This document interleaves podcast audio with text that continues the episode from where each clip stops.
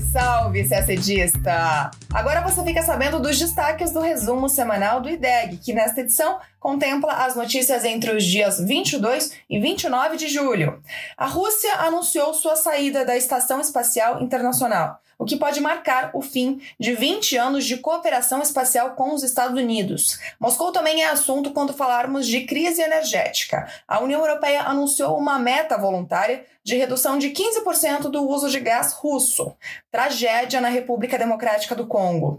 Protestos violentos na base da MONUSCO, a missão de paz da ONU, resultam na morte de três capacetes azuis. Protestos também no Iraque. Manifestantes invadiram o parlamento para pressionar contra a crise política no país. A junta militar de Myanmar disse que executou quatro ativistas pró-democracia. Falaremos também de saúde. A OMS classificou a varíola dos macacos como emergência de saúde pública de interesse nacional. E Brasil também é notícia. O país foi reeleito para participar da Comissão da Consolidação da Paz da ONU e escolhido para presidir o grupo de supridores nucleares. Tudo isso em detalhes você acompanha agora no nosso podcast. Na terça-feira, dia 26, a Rússia anunciou que deixará a Estação Espacial Internacional, ISS. Isso em 2024, quando vai expirar o atual contrato. Por enquanto, a Rússia continua fazendo parte desse convênio. O governo russo afirmou que construirá sua própria estação e por isso que deixará a Estação Espacial Internacional. Isso pode significar o fim de mais de duas décadas de cooperação espacial com os Estados Unidos. Os dois países, junto com outros parceiros, trabalham em conjunto na ISS desde 1998, mas as relações entre as duas potências foram abaladas desde que a Rússia invadiu a Ucrânia. Moscou já havia ameaçado abandonar o projeto mesmo antes do conflito, em 2021, mas, ao que parece, acelerou os planos depois que os Estados Unidos e a União Europeia, principalmente, passaram a endurecer as sanções por conta da invasão russa à Ucrânia. A ISS, que é um projeto conjunto que envolve cinco agências espaciais, está em órbita ao redor da Terra desde 1998, quando, como falamos, e tem sido usada para realizar milhares de experimentos científicos. A estação está aprovada para operar até 2024, mas os Estados Unidos querem estender o prazo por mais seis anos como um acordo entre todos os parceiros. Agora, com a saída da Rússia, não se sabe se esse prazo será mesmo estendido. Por falar nelas, as sanções decorrentes do conflito na Ucrânia também na terça, dia 26, a União Europeia anunciou que aplicará uma meta voluntária de redução de 15% do uso de gás no período entre agosto deste ano e março de 2023, em um esforço para diminuir a dependência do produto importado da Rússia. A medida recomendada na semana passada pela Comissão Europeia foi acolhida um dia após a gigante estatal russa Gazprom anunciar uma nova redução no fornecimento de gás russo por meio do gasoduto Nord Stream 1. o principal objetivo do bloco seria ajudar a preencher o estoque de armazenamento de gás antes da chegada do inverno no hemisfério norte, antecipando a possibilidade de tornar os cortes obrigatórios caso uma emergência no fornecimento seja declarada. Ursula von der Leyen, presidente da Comissão Europeia, descreveu o acordo como a criação de uma base sólida para responder ao que chama de chantagem energética de Putin, Vladimir Putin, o presidente da Rússia. Na semana passada, a União Europeia aprovou o sétimo pacote de sanções contra Moscou, que desta vez impõe embargo ao ouro russo. Protestos violentos na RDC, a República Democrática do Congo, resultaram na morte de três membros da MONUSCO, a missão de paz da ONU no país. As vítimas foram dois agentes policiais da Índia e um militar do Marrocos. Um policial egípcio também ficou ferido na base de operação de paz. Os protestos foram provocados por queixas de que a missão da ONU fracassou em proteger os civis contra a violência de milícias que há anos afeta o país. As manifestações começaram na segunda-feira, dia 25, na cidade de Goma e se espalharam na terça para Butembo, onde os três capacetes azuis foram mortos. O governo congolês informou que pelo menos cinco civis também foram mortos e 50 ficaram feridos. Nesses atos, As pessoas, os que estavam protestando, né, e grupos envolvidos, invadiram o local onde a MONUSCO opera e, segundo a ONU, saquearam e destruíram as propriedades, inclusive provocando incêndios em residências de pessoal das Nações Unidas.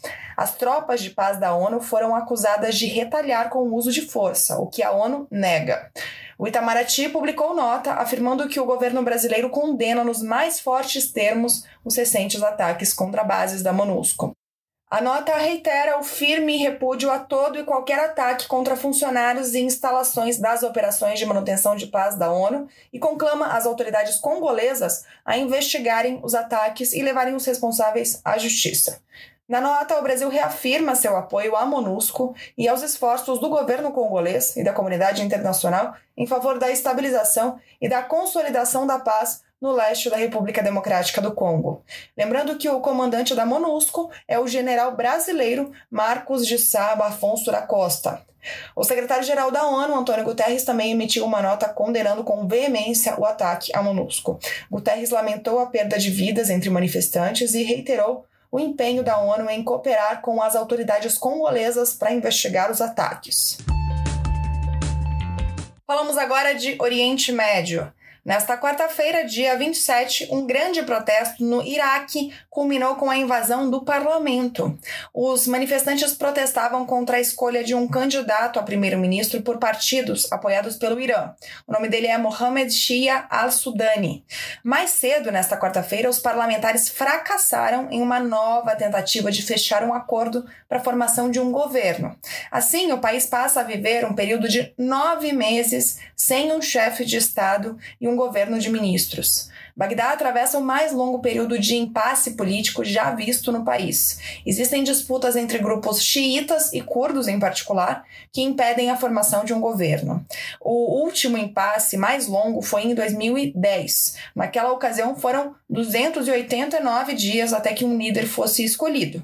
Aliás, o mesmo ao Sudane que os manifestantes dessa quarta-feira rechaçaram. Agora falamos de Ásia. Na segunda-feira, dia 25, o regime militar de Myanmar disse que executou quatro ativistas pró-democracia. A Associação de Assistência a Presos Políticos, APP, afirma que essas são as primeiras execuções judiciais em Myanmar desde o final da década de 1980. Os quatro homens foram condenados à pena de morte entre janeiro e abril e não foi detalhado quando ou como morreram. Os quatro foram acusados de crimes ligados à nova lei antiterrorismo. Dois deles foram acusados de ter orquestrado ataques contra a junta e outros dois foram acusados de matar uma suposta informante dos militares. Especialistas da ONU, em um recente relatório, afirmaram que a lei marcial imposta em Myanmar, pouco tempo após o golpe, conferiu aos militares a possibilidade de decretar pena de morte para 23 tipos de crimes, cujas definições seriam bem vagas. Lembrando que a junta militar tomou o poder em Myanmar por meio de um golpe em fevereiro do ano passado. Números da AAPP mostram que, desde a tomada do poder pelos militares, 77 presos foram condenados à morte, além de outros 41 foragidos, que totalizam 117 condenados à execução. O governo do Japão disse que as mortes anunciadas esta semana vão contra reiterados pedidos por uma resolução pacífica do conflito e que elas isolam ainda mais Myanmar. A embaixada dos Estados Unidos também condenou as execuções. A China, por sua vez, pediu que todas as partes resolvam os conflitos dentro da estrutura constitucional e alegou que prioriza o princípio da não interferência em assuntos domésticos de outros países. Falamos agora de saúde. No sábado, dia 23, a Organização Mundial da Saúde, a OMS, declarou que a varíola dos macacos configura emergência de saúde pública de interesse nacional. O diretor-geral da OMS falou que o surto se espalhou muito rápido pelo mundo através de novas formas de transmissão sobre as quais a organização tem poucas informações ainda. E essas novas formas de transmissão se encaixam nos critérios do Regulamento Sanitário Internacional. A decisão não foi consensual entre membros do Comitê de Emergência da OMS, mas o diretor-geral decidiu ir adiante com a declaração. Ele destacou que o vírus tem se espalhado rapidamente por diversos países, o que aumenta o risco de disseminação internacional. Outra preocupação expressada pelo diretor-geral diz respeito ao potencial do vírus de interferir em viagens de um país para outro, como ocorreu com a Covid-19, mas a OMS ainda considera esse risco baixo. A varíola dos macacos é uma doença causada por um vírus e transmitida pelo contato próximo a uma pessoa infectada e com lesões de pele. Agora o assunto é política externa brasileira. O Brasil foi reeleito como membro do Comitê Organizacional da Comissão de Consolidação da Paz da ONU para o mandato no biênio de 2023-2024. Segundo o Itamaraty, a eleição do país por aclamação atesta as credenciais do Brasil para contribuir com a paz e com a segurança internacional. O Brasil foi ator importante nas negociações que resultaram lá em 2005 na criação da Comissão de Consolidação da Paz. E desde 2010 o Brasil está presente ininterruptamente no órgão. Desde 2007, o país preside a configuração Guiné-Bissau da comissão. É o primeiro país em desenvolvimento, inclusive, a presidir uma configuração específica do órgão. Ainda de acordo com a nota do MRE, para o Brasil, a paz duradoura exige atenção a relação de interdependência entre segurança e desenvolvimento, bem como a busca por soluções políticas inclusivas e sustentáveis, adaptadas aos desafios de cada situação particular. O aprimoramento da coordenação entre o Conselho de Segurança e a Comissão de Consolidação da Paz é uma das prioridades do atual mandato brasileiro no Conselho. Outra nota do Itamaraty importante. O Brasil foi eleito para presidir o Grupo de Supridores Nucleares, na sigla em inglês NSG, isso para o biênio 2023-2024. O NSG é um importante regime de controle de exportações que foi criado para promover a coordenação de políticas nacionais de seus 48 governos participantes no controle de transferência de bens e tecnologias sensíveis na área nuclear. O objetivo é garantir que elas sejam usadas para fins exclusivamente pacíficos.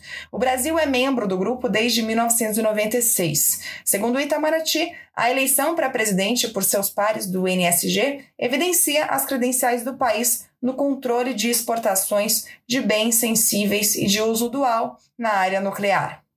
E a gente termina o nosso podcast por aqui. Uma ótima semana, bons estudos e até sexta-feira que vem.